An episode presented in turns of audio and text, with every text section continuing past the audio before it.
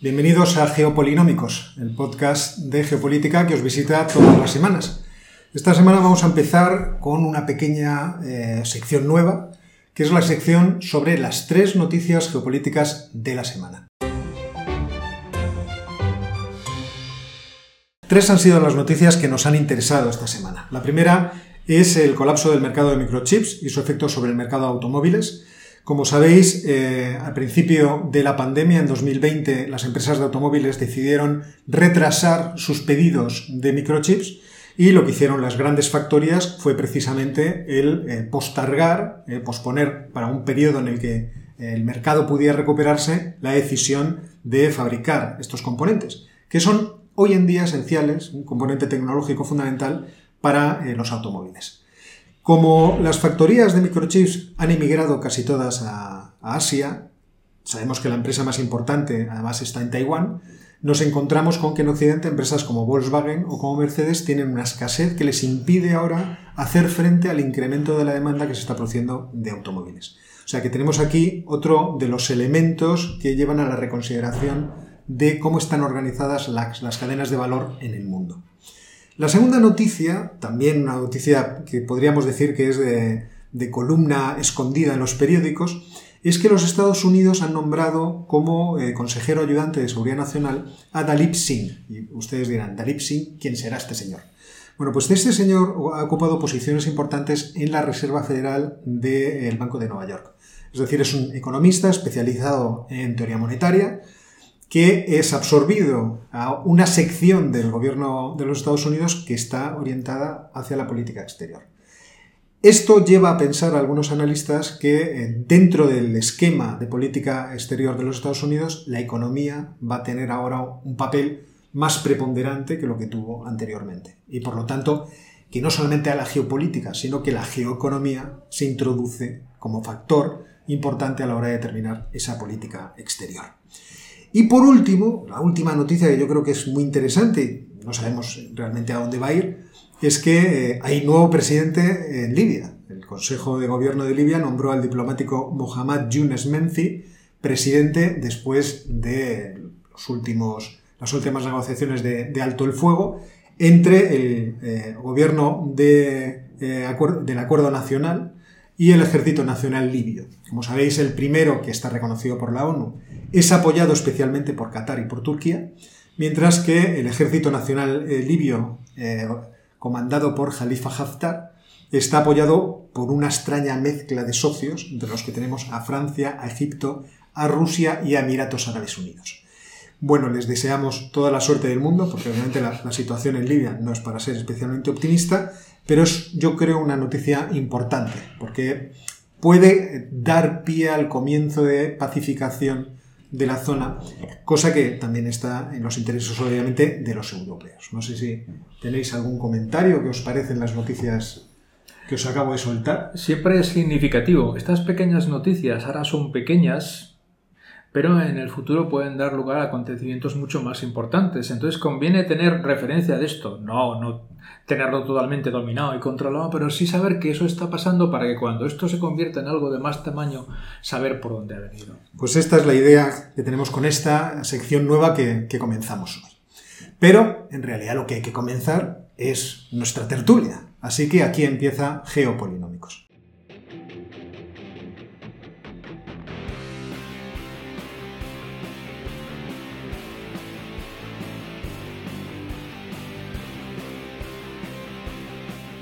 Bueno, el primer tema que os tenemos preparados es el de cómo va el acuerdo entre los Estados Unidos de América y los talibanes un año después de que se, firmara. Como sabéis, en febrero del año pasado, de 2020, se firmó un acuerdo entre la administración de Donald Trump y los talibanes. Entidad que aunque podamos pensar que es eh, una entidad única, en realidad dista mucho de ser así. Pues el acuerdo se firmó por parte de unas de las cabezas principales, por así decirlo, del movimiento talibán, que son eh, los eh, mayores, eh, los, senior de, los, de los distintos clanes y de las distintas familias que forman el movimiento talibán y que en cierto modo ya por eso mismo tienen un problema, porque los comandantes, los que están batiéndose el cobre y pegándose tiros con los demás en el campo de batalla, no, están, no son ellos. Esos comandantes en realidad en muchos casos han demostrado no seguir al pie de la letra las directrices de sus mayores. el acuerdo ya nacía con un problema muy grave y es que eh, fue firmado solamente por los Estados Unidos y por los talibanes y no por el gobierno afgano, porque evidentemente los talibanes no lo reconocen. Entonces el presidente Ashraf Ghani tampoco ha quedado especialmente contento con el acuerdo.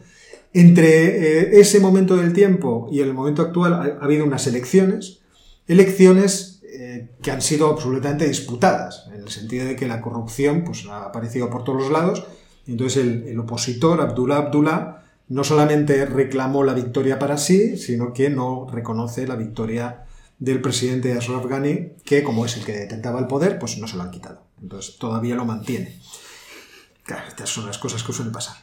Mientras tanto, es cierto que los Estados Unidos iniciaron el repliegue de sus tropas, porque el acuerdo, os recuerdo, que en principio planteaba que en 135 días había que reducir de 12.000 a 8.500 los eh, efectivos militares de los Estados Unidos y que en 14 meses no debía quedar ningún efectivo militar extranjero en territorio afgano. Pero claro, también entre medias había unas elecciones en los Estados Unidos y ahora la nueva administración que existe, la administración Biden, pues no es de la opinión de que hay que ir tan deprisa, y que hay que salir de allí corriendo, y que quizá el planteamiento de Donald Trump fue eh, quizá, vamos a decir, optimista, por, no decir imprudente. Y efectivamente se están reconsiderando cosas. Bueno, pues este es el primer tema que yo pongo encima de la mesa para que comencemos. ¿Quién quiere atacar? Sí, yo hay un comentario sobre esto que tiene que ver con el momento en que se firman los acuerdos, que es hace prácticamente un año, y que los firma Donald Trump a la vez que firma acuerdos o toma decisiones para retirar tropas de Irak. Por tanto, este es un movimiento conjunto de Estados Unidos destinado a reducir la cantidad de tropas que tienen en un sitio que es tan lejano para ellos y como luego veremos ya no es tan importante, en dos sentidos. En el sentido militar, el despliegue en tantos sitios quizá limite la posibilidad de Estados Unidos de ser más efectivo en los que realmente le interesan. Y luego tenía un sentido económico, que es que ese despliegue era y es muy costoso. Y una de las ideas de Donald Trump era el repliegue de Estados Unidos hacia sus fronteras en términos militares, estratégicos, etcétera, etcétera, para así poder concentrar más las fuerzas en el frente interno, en la poderosa, en la potencia que pueda tener la economía norteamericana y después tomar otro tipo de decisiones. Por tanto, esto está planteado en un esquema mucho más amplio, que es vamos a retirar las tropas, porque además en algunos casos ese despliegue de tropas no es popular en Estados Unidos, o es muy impopular porque los norteamericanos no entienden qué demonio hacen sus soldados allá lejos, tan lejos, tan lejos, y supone también una reducción de gastos económicos. Entonces, esto hay que tenerlo claro. ¿Qué es lo que hace Biden o qué es lo que ha hecho hasta ahora? No ha hecho nada. Simplemente se ha, se ha plantado y ha dicho, esto nos lo vamos a pensar.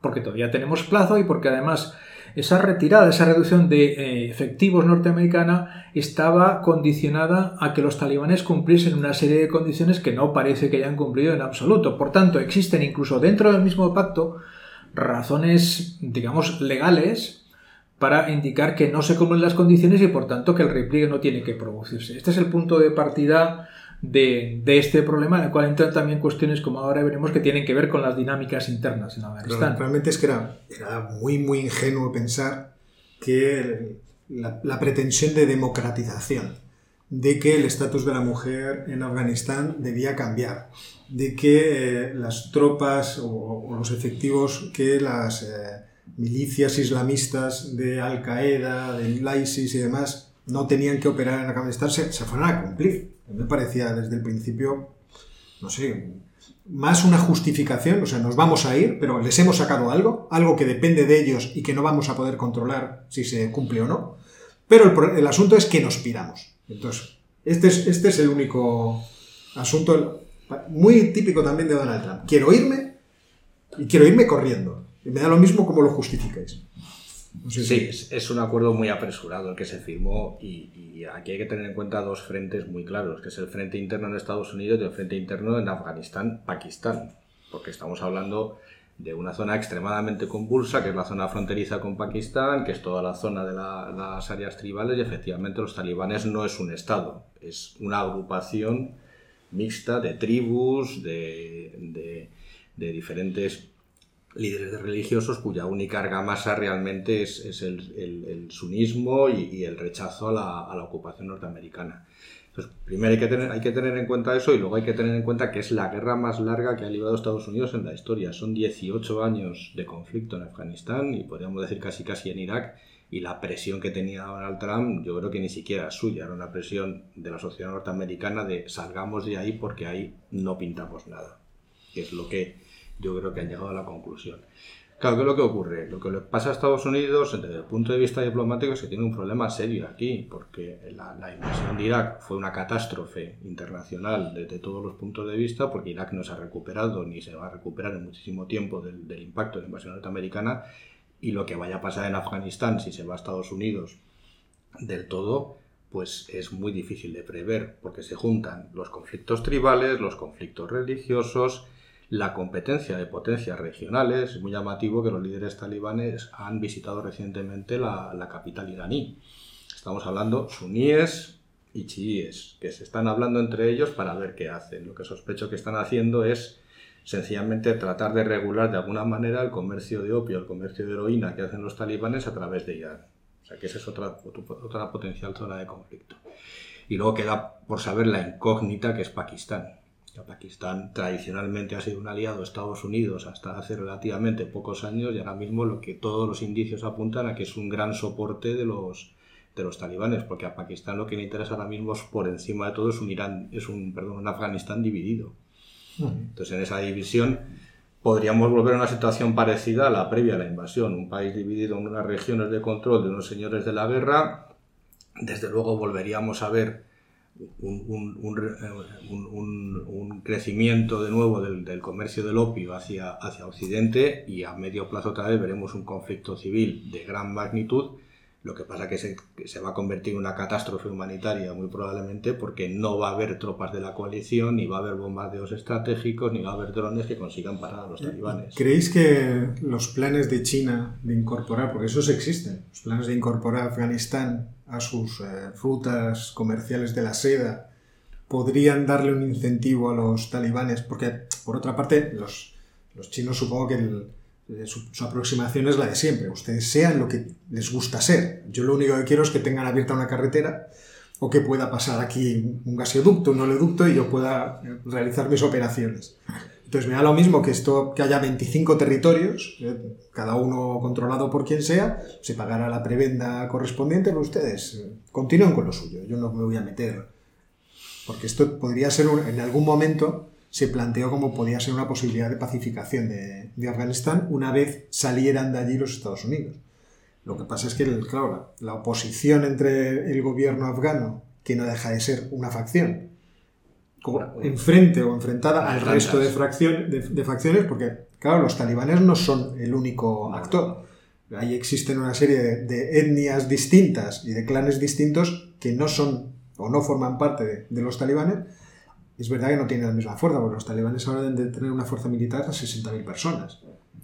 Y sobre todo una fuerza militar que tiene dos cosas. Un sustento económico, que es el tráfico del opio, que no depende de nadie, parte del ejército afgano depende del soporte económico y tecnológico norteamericano.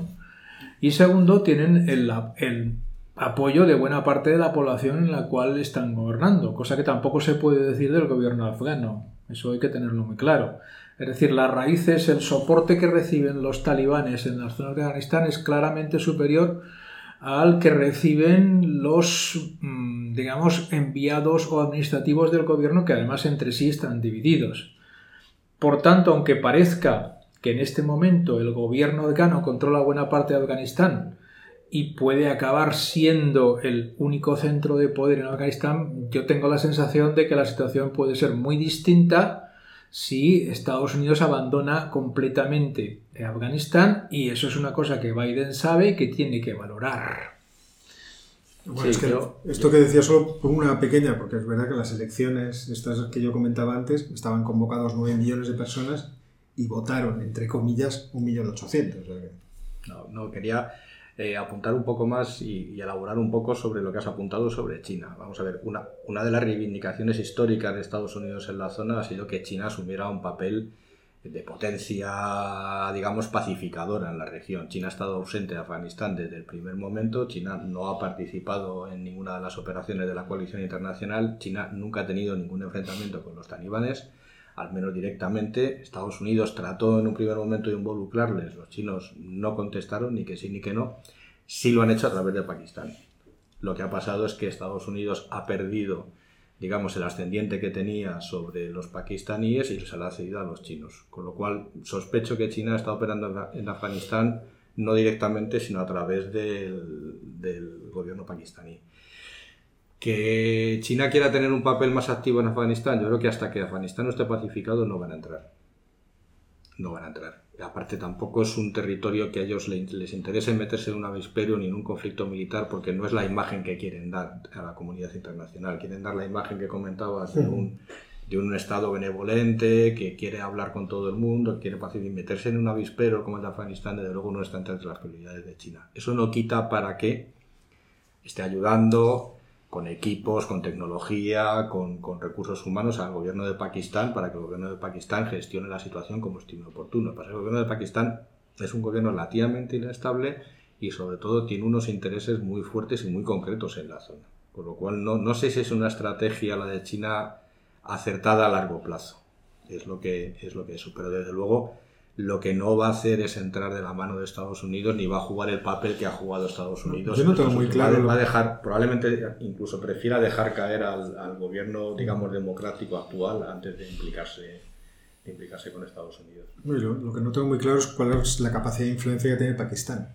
O sea, también hay que ver cómo es la propia dinámica interna de Pakistán, cómo gobierna y hasta qué punto lo hace las cuatro provincias porque habría que, ver si el Baluchistán realmente está gobernado por Pakistán o no. Eso decir... Yo creo, yo creo que nos podríamos convocar para otro podcast para explicar a nuestros oyentes lo que significa la línea Durán, que es una línea que se trazó a principios, en el primer tercio del siglo XIX, por un funcionario inglés que llegó allí y trazó la línea y es el origen de todos estos conflictos, porque este funcionario, pues como han hecho tradicionalmente los gobiernos británicos, trazó una línea donde le pareció conveniente, dividió comunidades enteras, dividió comunidades tribales y todos los conflictos, las tres guerras que tuvo el, Reino Unido, las tres las perdió contra, contra Afganistán, y todos los conflictos que ha tenido después esa región proceden de aquella línea Durán. Entonces yo, yo me comprometo a... bueno, no, solamente la línea Durán, podríamos, es que podríamos citar tantas otras líneas tratadas por los británicos en tantos sitios distintos. Todo Oriente Medio. yo me acuerdo en el canal de, de, YouTube hubo alguien, un comentarista, que me dijo, me lo hizo notar, cada vez que hay un vídeo suyo sobre algún país resulta que hay una línea trazada por un británico que está en el origen de muchos problemas. Sobre todo porque la trazaban desde el despacho de Londres. Pues quedamos emplazados para hablar sobre las líneas trazadas por los británicos eh, en otra ocasión. Y ahora vamos a pasar de tema. No sé quién quiere sí, teníamos.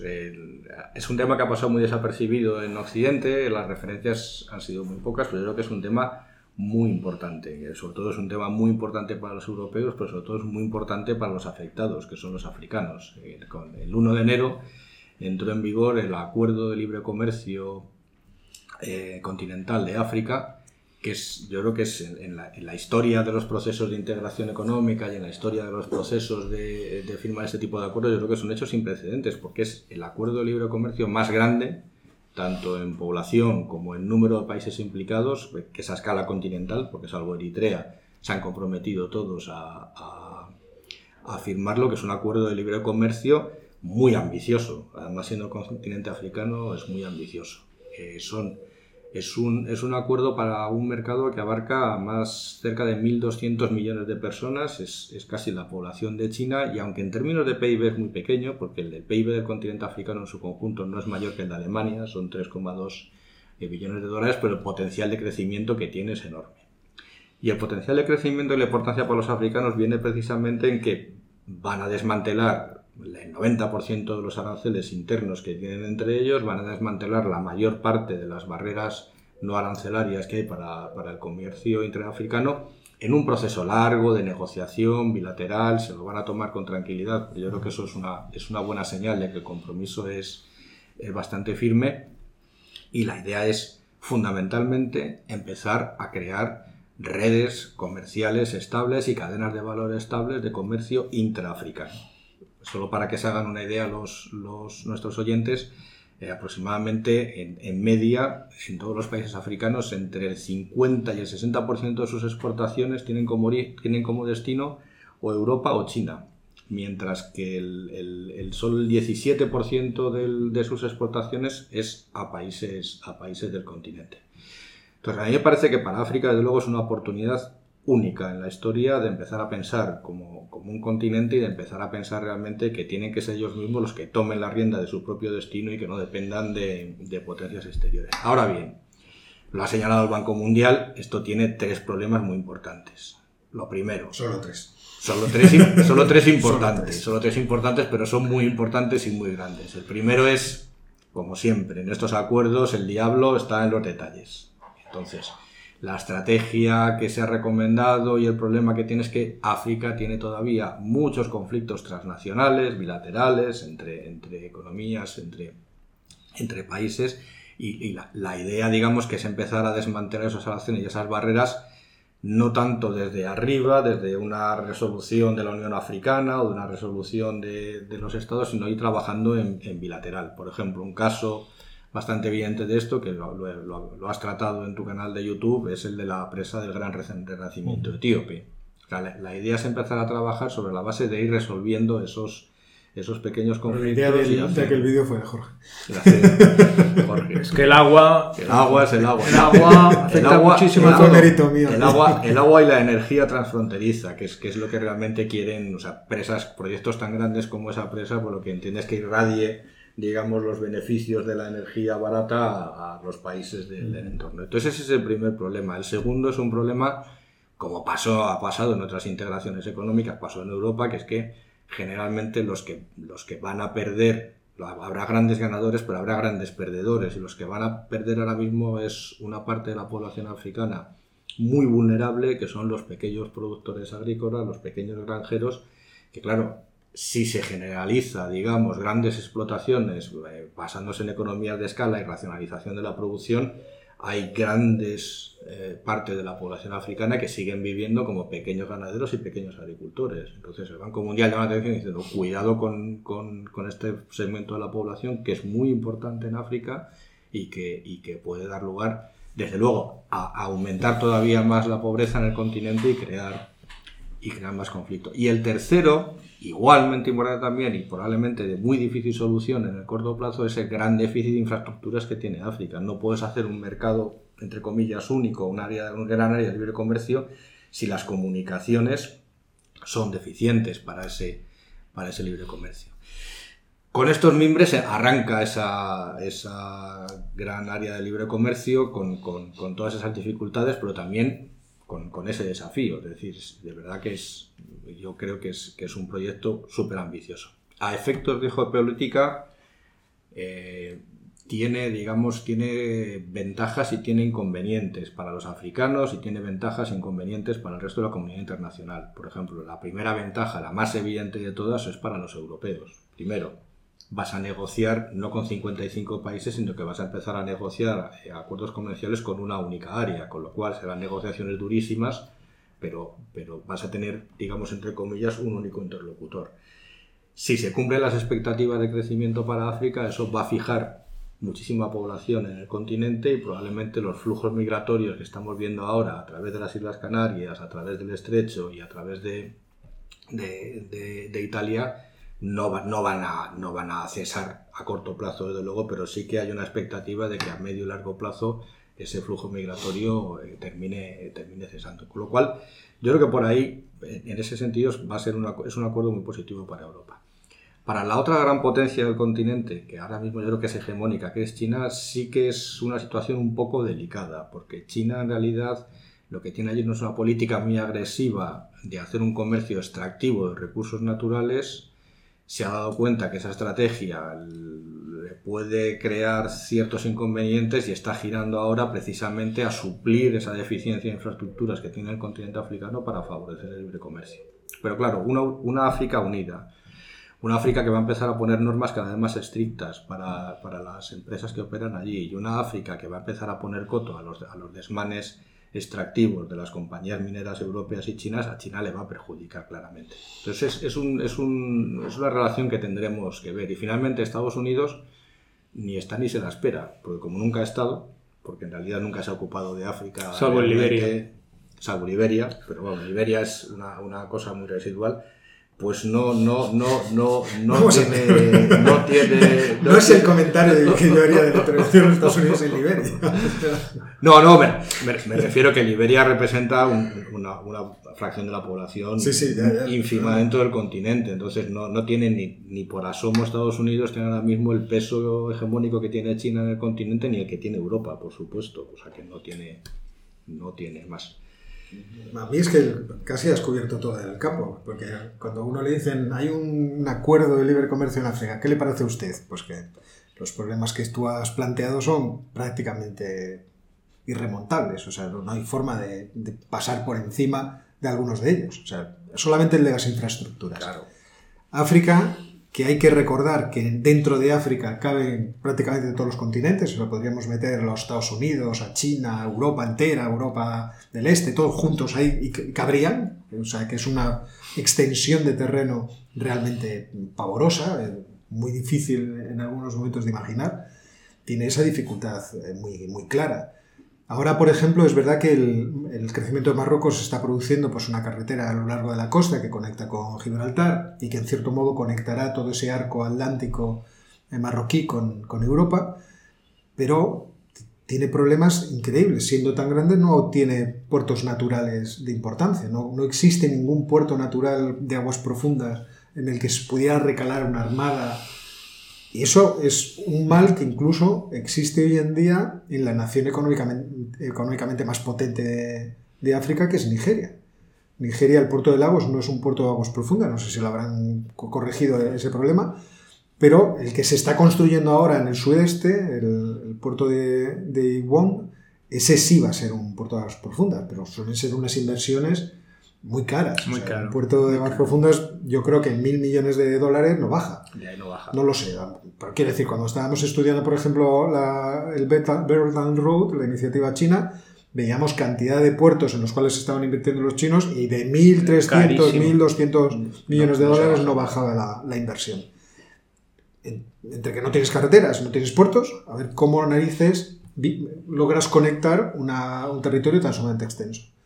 Hay otro problema que tú no has citado, que es el, creo, creo yo que no lo has citado, a lo mejor me, me he perdido, he estado poco atento, que es el de las milicias islamistas que quieren quedarse con el, con el Sahel y que, oye, está- son un reto realmente muy grande y que han llevado a que los franceses estén incrementando su presencia militar de forma muy significativa. Ya tienen 5.000 hombres sobre el terreno, pero nosotros también. Nosotros ya tenemos 600. O sea, y, y parece que los alemanes también están implicados. Y el problema que hay entre Mali, Níger, es un problema de tres pares de narices. De- bueno, ahí es aguantar al Estado Islámico del Gran Sáhara, a Boko Haram, a los Al-Mutabir, en fin, eso también son riesgos que, que África eh, que tiene. Y luego la, debilidad institucional. Pero fíjate, a pesar de todo eso, o a pesar de todas estas dificultades enormes, yo creo que África tiene algo que le puede salvar, que es la empresarialidad.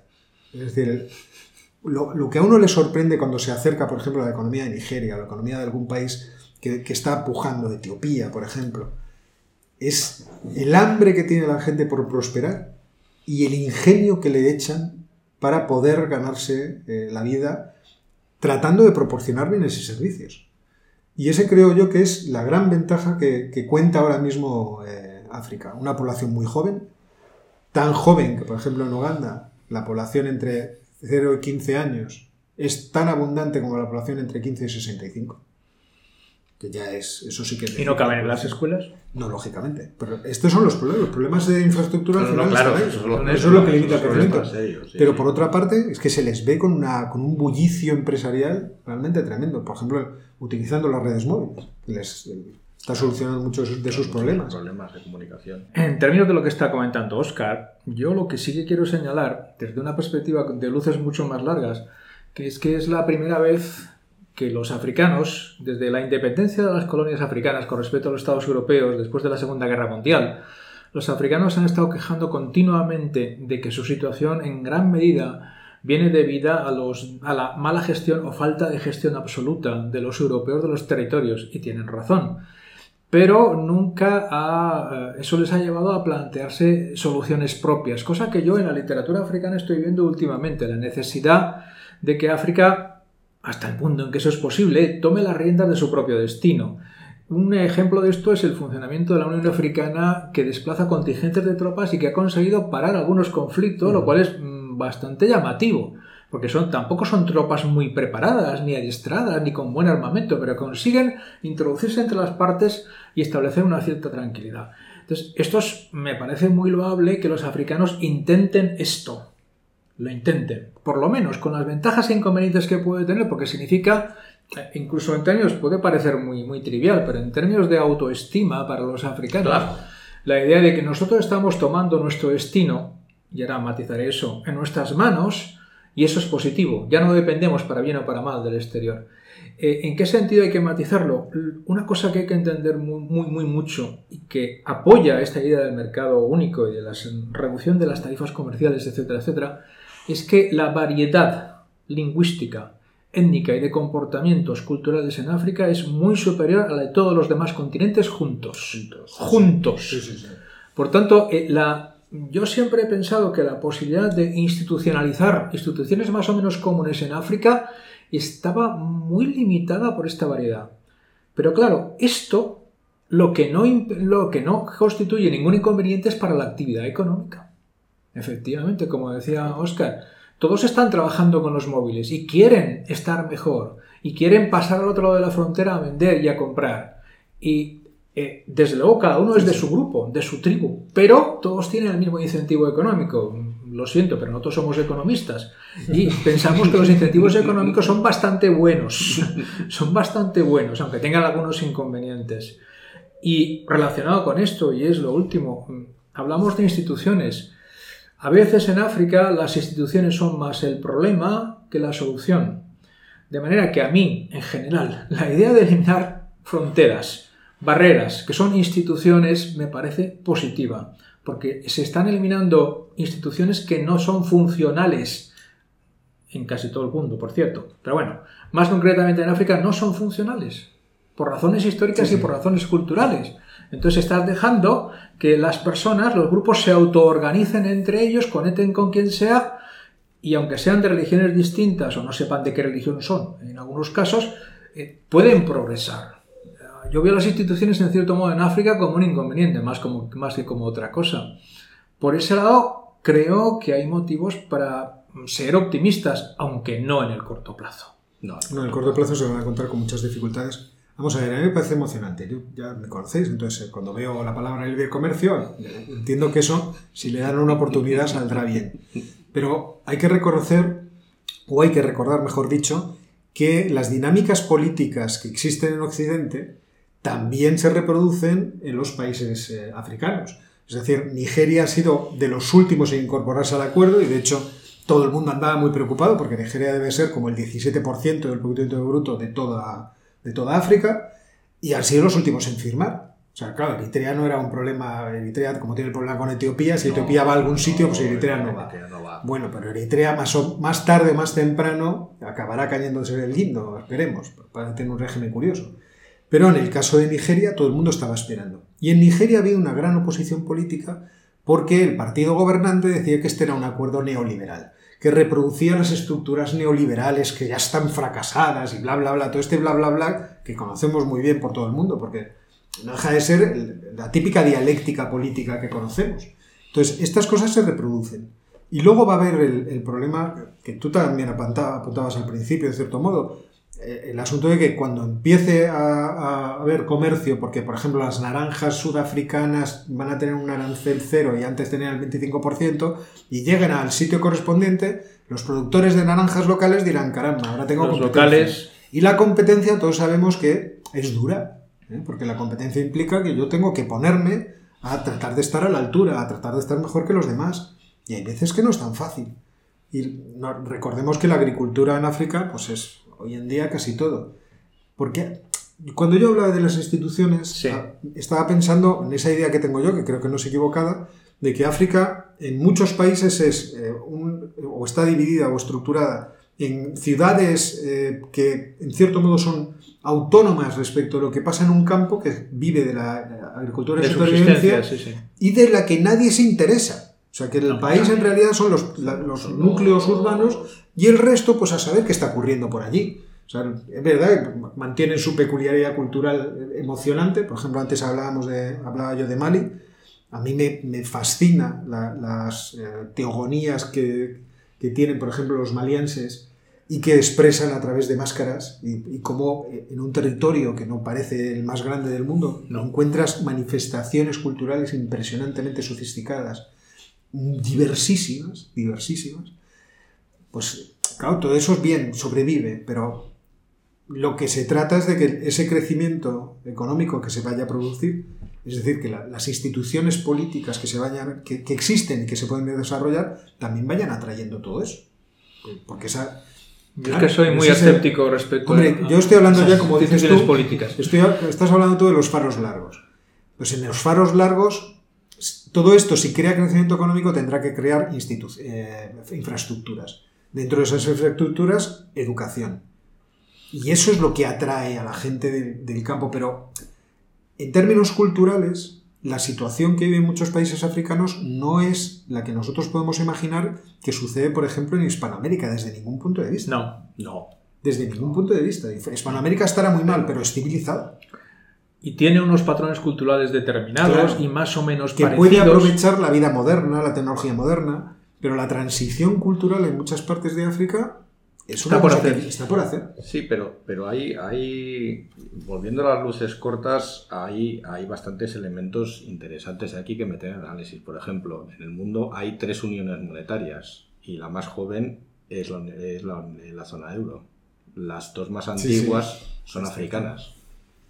Son africanas, la Unión, la Unión Occidental y la Unión Central. Son países, bien es verdad, son todos de lengua de, De ámbito francés. ámbito francés, son todos que han sido de alguna manera patrocinados por el ámbito francés, pero se han puesto de acuerdo poblaciones muy distintas. Luego lo que comentaba Jorge, la diversidad cultural es muy grande, sí, pero la idiomática no lo es tanto. Son tres lenguas, en realidad es el árabe, es el francés y es el inglés. Y entonces ya han conseguido ponerse de acuerdo. Son en realidad las, las lenguas vehiculares de esta, de esta vía Mm. libre de comercio van a ser esas tres lenguas. En la Unión Europea las lenguas vehiculares son 27.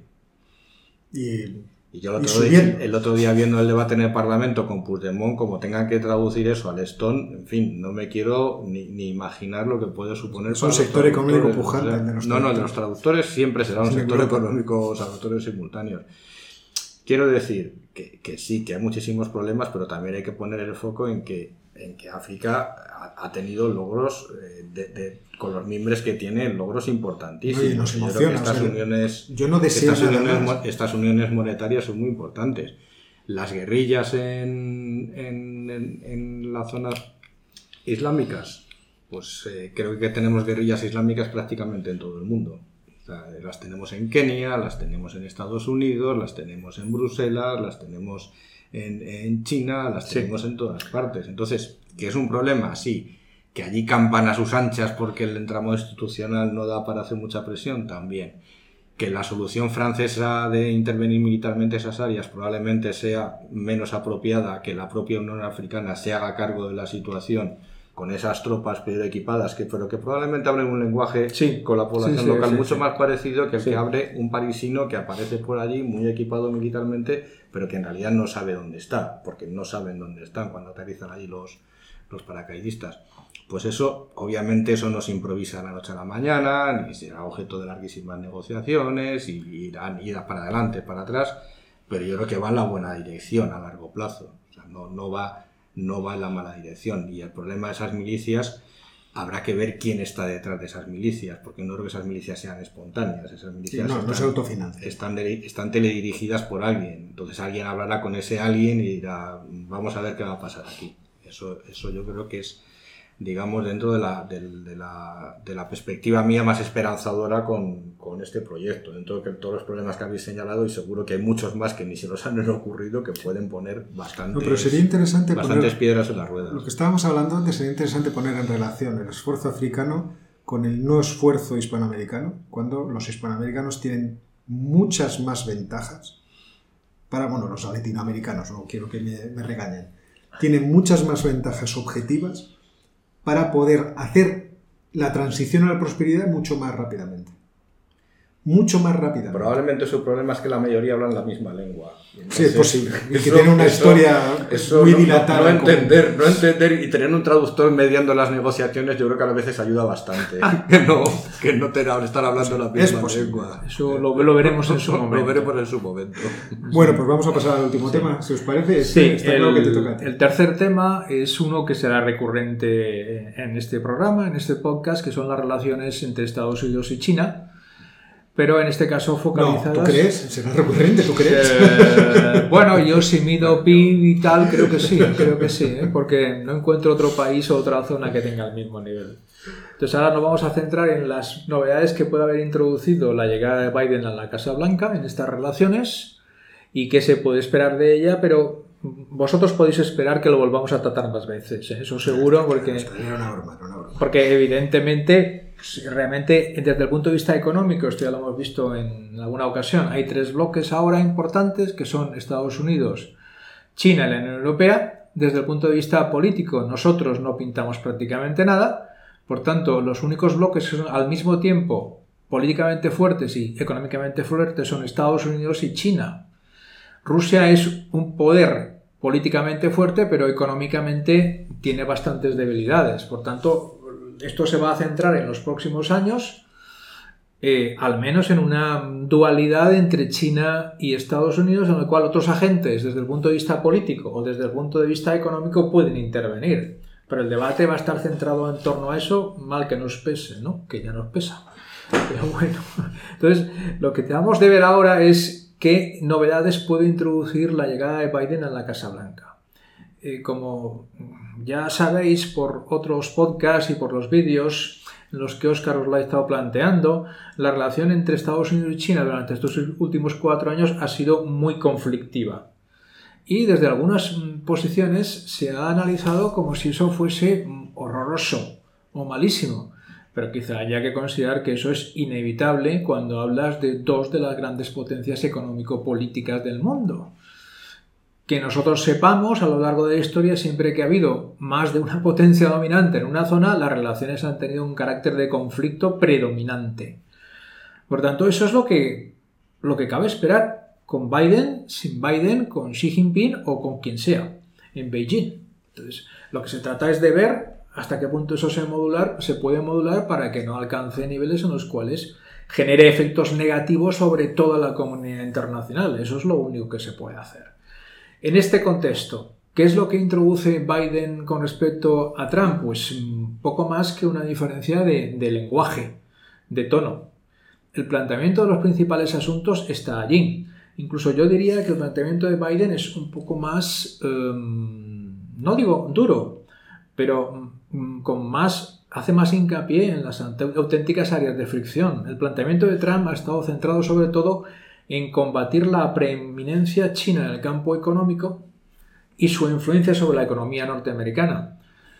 El de Biden va a seguir así por ese mismo camino, porque si os fijáis, no ha habido ninguna modificación ni propuesta de modificación de las relaciones comerciales. Pero además Biden añade el componente estratégico. Lo ha declarado hace relativamente poco. China es nuestro rival estratégico. Por tanto, aquí entran las consideraciones geoeconómicas que ya teníamos con Trump, más las consideraciones geopolíticas propias de un pulso entre dos grandes potencias. Y eso va a influir en todas las áreas. ¿En qué sentido? Pues una cosa que podemos detallar ahora. Bueno, pues yo estoy de acuerdo y creo que se puede incluso ir un poco más lejos. Es verdad que La consideración de rival estratégico está del 2017. En la Estrategia Nacional de los Estados Unidos ya se publicó.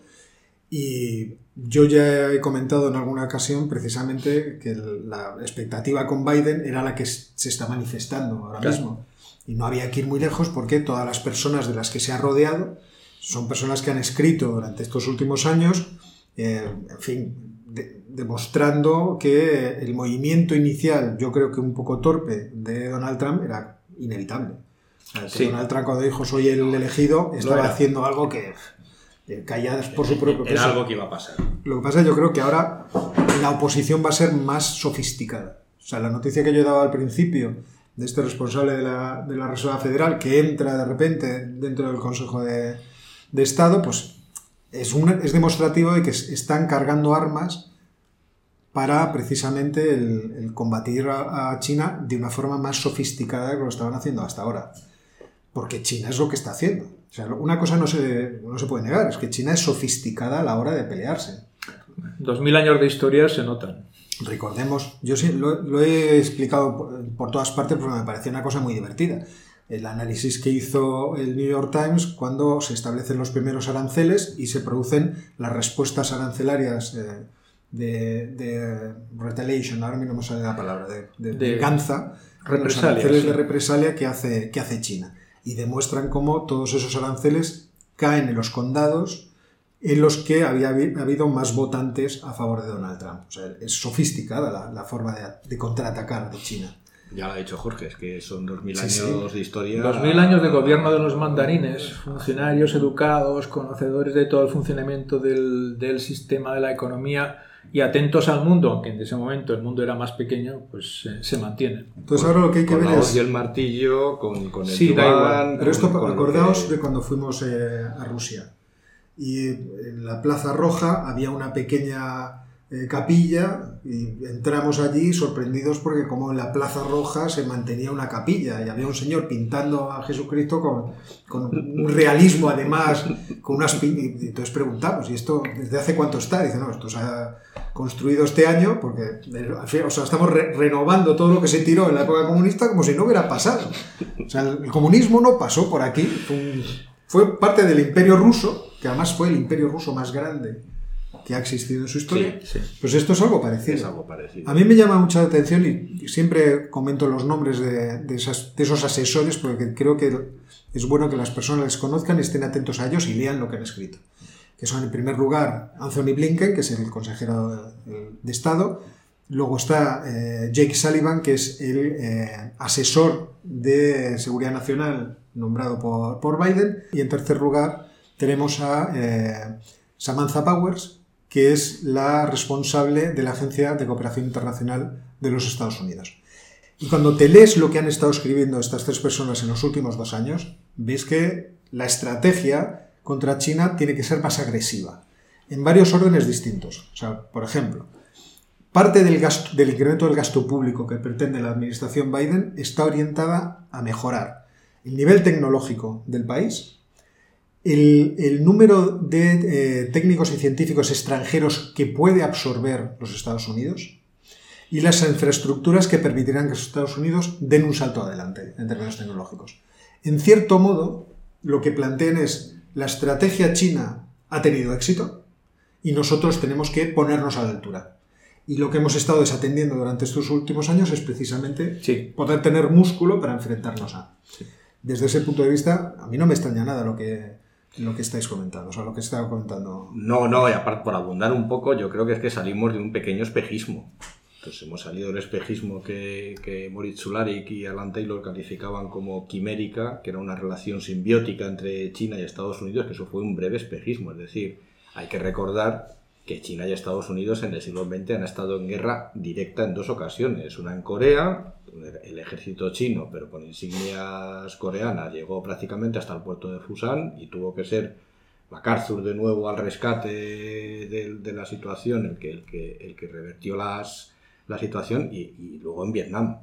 Entonces, eh, han estado en conflicto, pararon, pero pararon por una cuestión estratégica que les interesaba a los dos, porque los dos estaban en contra del, poderío de la Unión Soviética cuando vieron que podían acabar con el poderío de Rusia, digamos, firmaron una especie de pacto de caballeros eh, en el año 72 con Nixon, digamos, para, para de alguna manera no, no pegarse entre ellos y dejar que Rusia fuera cayendo poco a poco, pero esa situación ya terminó y volvemos otra vez a la situación de los años 50, es decir, China no quiere a Estados Unidos en sus fronteras, porque Estados Unidos está en sus fronteras y, estamos otra vez en una situación de guerra fría total. Va a ser una guerra fría distinta y ahí la importancia de la tecnología. tanto los chinos como desde luego Estados Unidos han dado cuenta ya que los portaaviones ya no valen para nada. Entonces, es, una, digamos, una muestra del poderío norteamericano que es capaz de llevar un portaaviones hasta Oriente Medio y tal, no sé qué, pero se han dado cuenta que ya no para. Y la guerra ahora mismo está en el ciberespacio y en el espacio. Pues es muy llamativo los esfuerzos de China por mandar naves a la Luna, por mandar naves a, a Marte, digamos, para demostrar a Estados Unidos que van a competir no solo en la Tierra, en el espacio físico que es la Tierra, sino que van a competir en el espacio exterior y van a competir en el ciberespacio. Y de ahí la importancia del proyecto de Biden, que yo creo que a China le interesaba más Trump que Biden. Sí, sí, claramente. Porque, porque con Trump, digamos que era evidente lo que iba a hacer. Él es, que Trump sí que fue un espejismo para muchísima gente. Un espejismo para muchísima gente. Os pongo unos aranceles y ya veréis. Y dijo China, estupendo. Si, si esto es todo lo que podéis hacer, perfecto. Porque entonces yo sí que puedo manejarme. Entonces se lo va a poner, Biden se lo va a poner mucho más difícil. Lo que pasa que va a ser situación tipo guerra fría. No lo vamos a ver, no va a salir en las noticias, no va a ser una guerra, digamos, convencional de cobertura periodística, pero me ha llamado mucho la atención hace poco que China ha retirado la, licencia para informar en, su territorio a la BBC. Sí, sí, sí. A la BBC, no se les puede decir. Bueno, pero eso, está en relación con el propósito de, de los británicos de mandar un portaaviones a Taiwán que declararon hace, me parece, dos semanas. Su situación es mandar un portaaviones para asegurar los intereses británicos en la zona.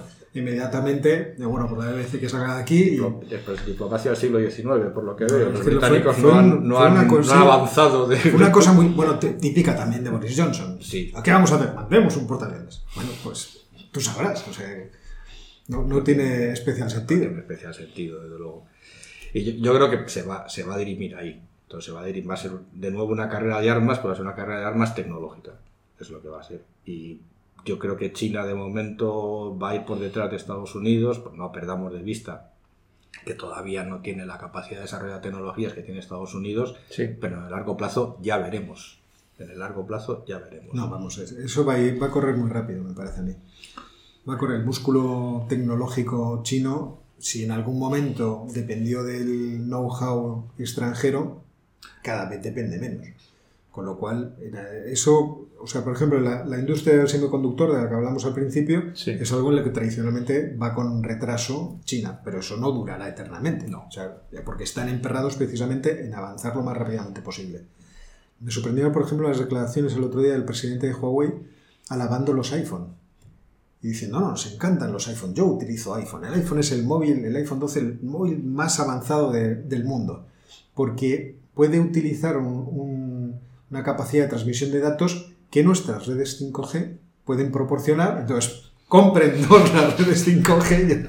Estaba atónito. Y ustedes hagan los iPhones. Ustedes hagan los iPhone, hagan todos los iPhone que les dé la gana, pero déjennos a nosotros que les, que les vendamos las redes. Estaba muy claro que el enfrentamiento entre los Estados Unidos y China estaba a la vuelta de la esquina.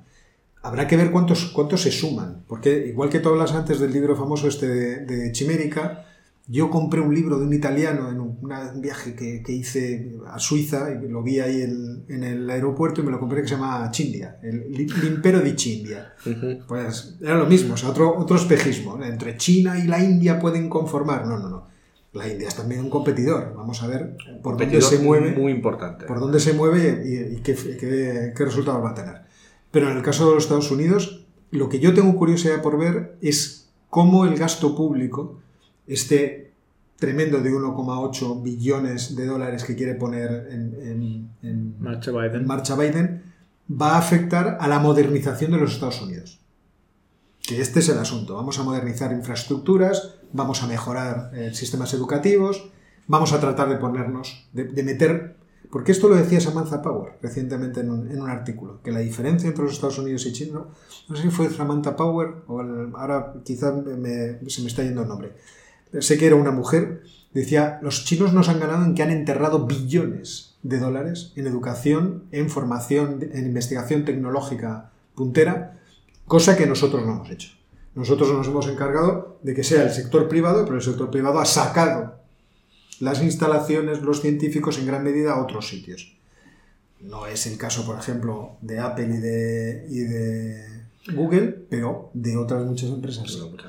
Entonces, yo lo que tengo curiosidad por saber si van a hacer una aplicación, una asignación eficiente e inteligente de esos recursos para colaborar con el sector privado y hacer que efectivamente se genere ahí una, una dinámica de eh, Claro, pues nadie, ninguno lo sabe, porque no, sabemos a dónde van a gastar el dinero. No, pero hay, hay alguna indicación, porque en, los, en los think tank internacionales y en la, digamos, en las, lo que llaman la, la, burbuja de Bruselas y la burbuja de Washington, ahora mismo la palabra mágica que todo el mundo, o el concepto mágico que todo el mundo tiene en mente es la colaboración público-privada. Entonces, el, el programa de ayuda de la Unión Europea es tiene que ser sí o sí colaboración público-privada y este programa de Estados Unidos va a ser también colaboración público-privada.